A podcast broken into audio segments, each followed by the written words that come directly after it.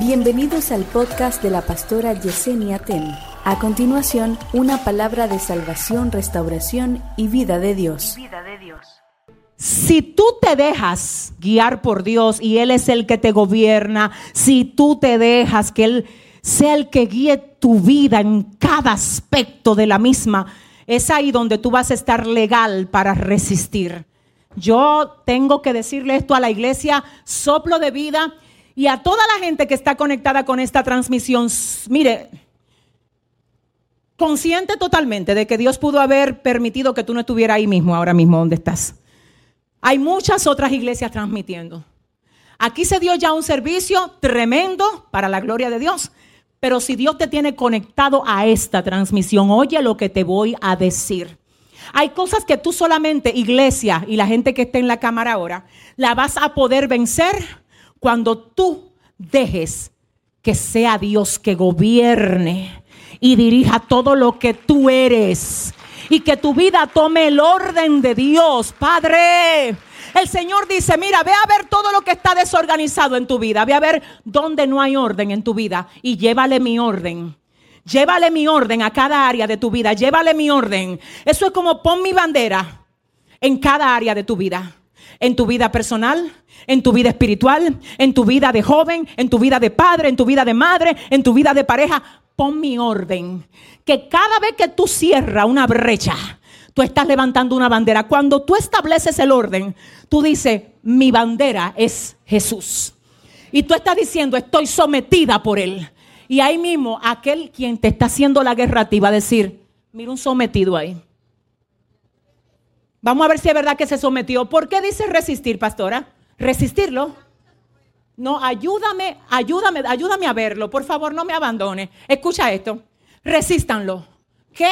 Pero no se supone que ya yo me sometí, se tiene que ir. No, resístelo. Pero yo estoy sometida, ahora se tiene que ir. No, resístelo. ¿Por qué yo tengo que soportarlo, Cristina? Ya yo, ya yo me organicé. Ya yo me organicé, ya yo no hablo mentira. Ya yo le pagué a todo el que le debía. Ya yo ando correcto, ya yo, lo mío está bien. ¿Por qué ahora lo tengo que resistir? Porque el diablo sabe que muchos se emocionan organizando se emocionan. Ay, fui a ese servicio, esa es la palabra para mí, me voy. Ahora voy a poner todo en orden hasta el miércoles. Eh, la emoción le dura el lunes. El martes más o menos está ahí. El miércoles dije, ay, yo creo como que no era mío ese mensaje. Yo como que pienso que no era la única que... que Pero cuando hay un cambio profundo, ay, ay, ay, comienzan a tomarse decisiones distintas. Las decisiones distintas traen resultados distintos. Los resultados distintos traen una evidencia y una demostración. Porque fue puesto bajo presión. Cuando tú dices me sometí a Dios, Satanás va a venir con su mejor golpe.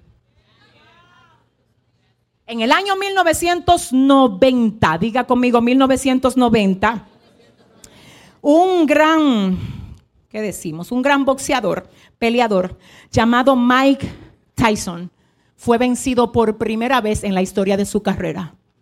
¿Por quién? Por uno llamado Douglas, que lo venció. Y se dice que Tyson era la bestia. Oiga, no se pierda que ya terminó con esto. Él era la bestia.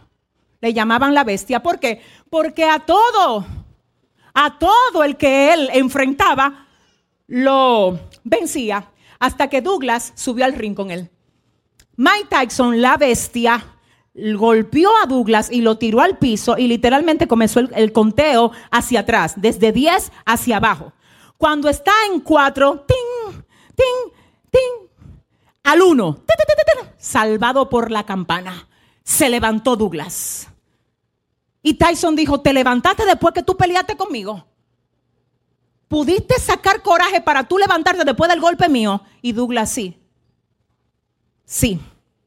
Entonces Mike Tyson lo llevó a la cuerda, contra la cuerda, y dijo, aquí te mato, aquí te saco del ring. Y tú sabes lo que hizo, le dio su mejor golpe. El mejor de los golpes. Hay un golpe que el diablo no te lo da todos los días. El mejor. Es uno que tiene guardado para cuando tú lo pones en presión.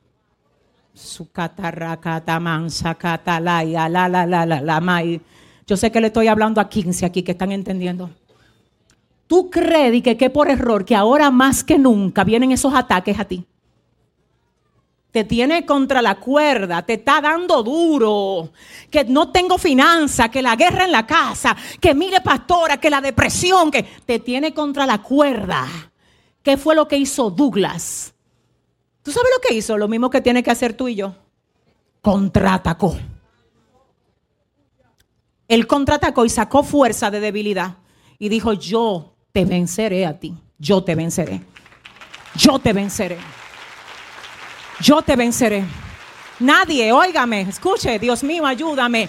Nadie había vencido a Mike Tyson. Entonces lo entrevistaron bajando del ring. Douglas, ¿y qué fue? Explíquele al mundo. ¿Qué fue? La apuesta estaba 48 dólares a uno, mi amor. Una apuesta a Tyson era un dólar, ¿verdad? La del otro era 48. Porque las probabilidades de que Douglas le ganara eran casi nulas. Entonces la apuesta era un dólar a 48 de que no ganaba Douglas. Entonces lo entrevistan bajando. ¿Qué pasó? El mundo quedó. Los, los comentaristas del bolseo dicen, increíble, increíble. Así mismo van a estar los demonios contigo. Y esto, increíble. Dile a tu vecino, te dije que te prepare que la pelea va. ¿Qué le pasó a Douglas? ¿Cómo lo pudo vencer? ¿Qué pasó? ¿Qué pasó con él? A él le llaman la bestia. ¿Qué fue lo que te movió? Y él dice, no, eso es sencillo, lo que me movió a mí. Lo que me movió a mí simplemente fue que antes de mi mamá morir, le dijo al mundo, miren a mi hijo, él va a vencer a Mike Tyson. Y hace dos días mi mamá murió en un hospital. Y cuando estaba grave yo le dije, mami, yo voy a vencer a Mike Tyson. Y él dijo, si yo no me morí con ella hace dos días, yo voy a vivir para demostrar que lo que ella dijo de mí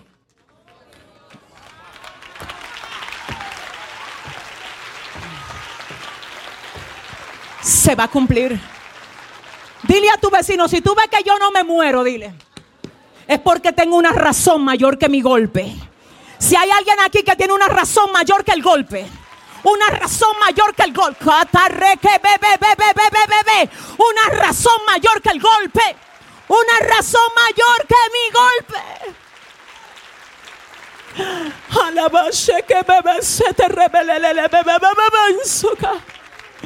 Una razón mayor que el golpe, iglesia, escúchalo un segundo, por favor, siéntate solo un segundo y óyeme. No podemos por nuestras propias fuerzas. Es el sometimiento a quien lo venció que hace que los méritos de quien lo venció lo venzan. Pero ¿cómo va a pasar eso? Resistiéndolo.